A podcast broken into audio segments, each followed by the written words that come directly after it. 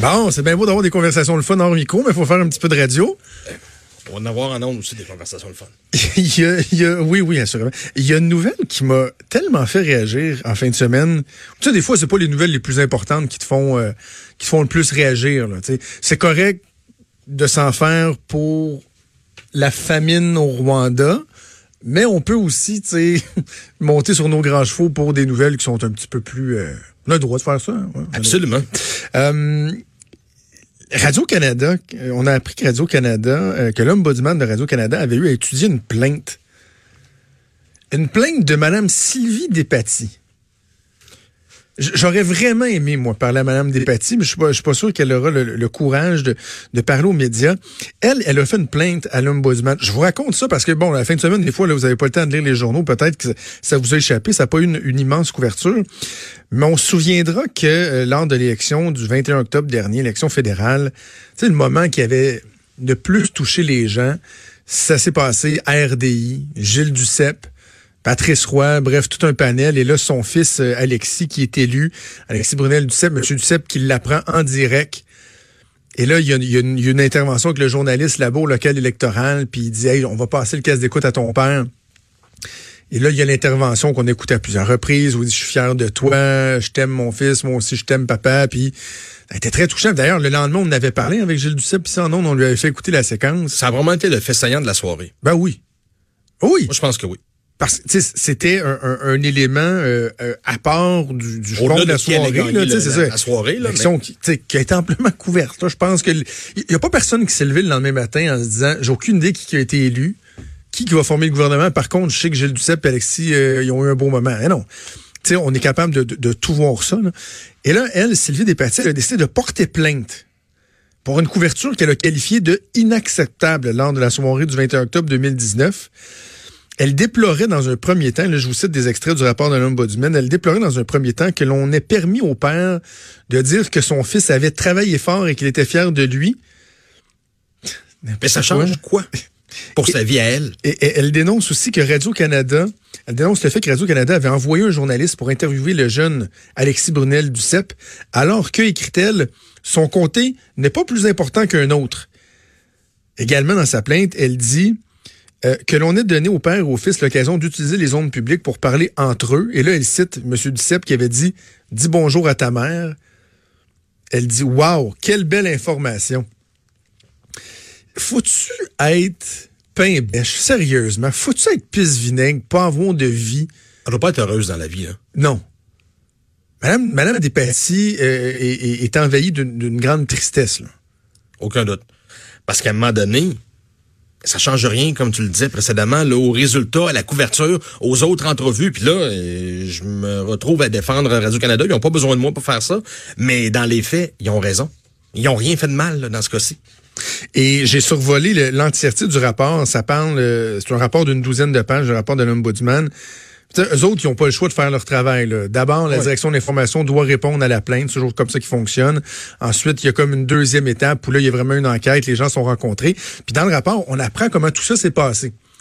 Et tu sais, souvent, nous autres, on est dans les médias, les gens voient pas ce qui se passe en coulisses, mais il y a des trucs qui, à la télé, à la radio, vont toujours sortir, là. Tu sais, nickel, tout semble avoir été préparé, mais dans les faits, en coulisses, là, il y a des choses qui s'improvisent, qui se décident à la dernière seconde, il faut être flexible, il faut s'ajuster. Et on apprend que tout ça s'est fait sans que ce soit prévu. Là. Il y a quelqu'un, on nous dit même la personne qui a eu le flash en, régie qui a dit Hey, notre journaliste, c'est là, pourquoi il passerait pas le casse d'écoute? On va faire réagir M. Ducible. Et l'intervention a duré moins de 40 secondes.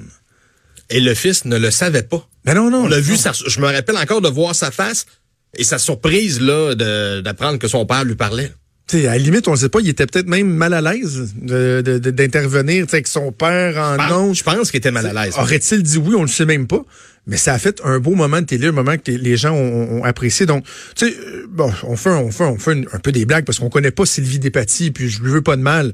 Sauf que c'est comme quand sur les médias sociaux, il y a des gens qui prennent le temps. Puis en fait, savez-vous quoi, Twitter même, c'est facile, mais moi, je reçois régulièrement des courriels. Il y a quelqu'un qui va trouver mon adresse courriel de Québécois, qui va m'envoyer là, un 8, 9, 10 paragraphes de haine. Là.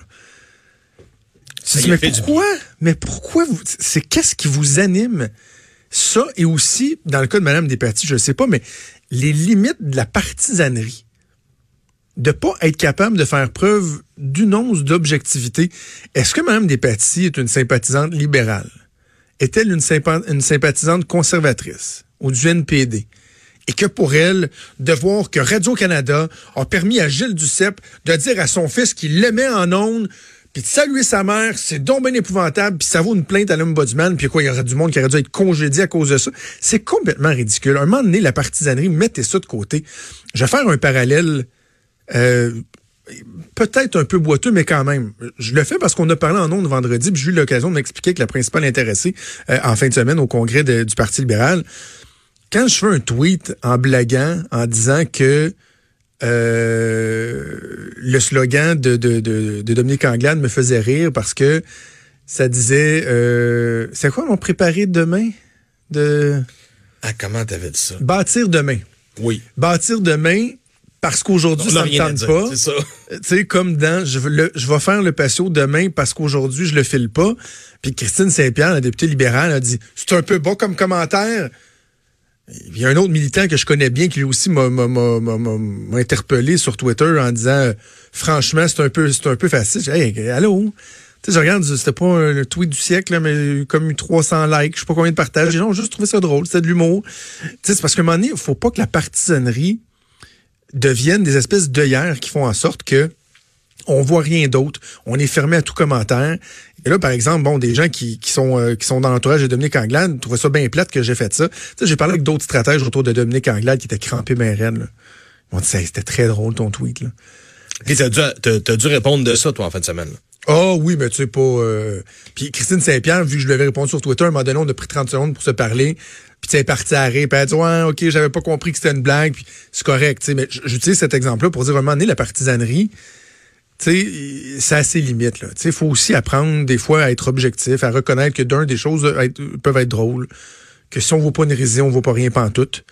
Euh, et que tout n'est pas parfait, même si vous prenez pour un parti politique ou, pour une cause ou quoi que ce soit. Bref, c'est euh, Mme Sylvie Despatie. Euh, heureusement, sa plainte qui a été euh, qui a été rejetée. Et espérons que ça ne refroidira pas les ardeurs de quiconque, que ce soit Radio-Canada, TVA, AV, dans le Journal de Montréal, dans peu importe, de faire un petit peu de human avec la politique, d'amener des fois un aspect plus léger, je pense que ça fait juste du bien. Parce que là, il y a des gens qui ont été payés pour traiter cette plainte-là. Ah, avec nos taxes en plus. Ben oui. Moi, j'aime pas ça. Dire, mes taxes, mes taxes. Non, non, mais, pour un 40 secondes, on paye des gens pour traiter une plainte. Ouais. Alors, euh, alors voilà, je non, je vais regarder ça pour plus tard. OK, on va faire une petite pause, on va s'en aller tranquillement, pas vite, vers la chronique disque dur.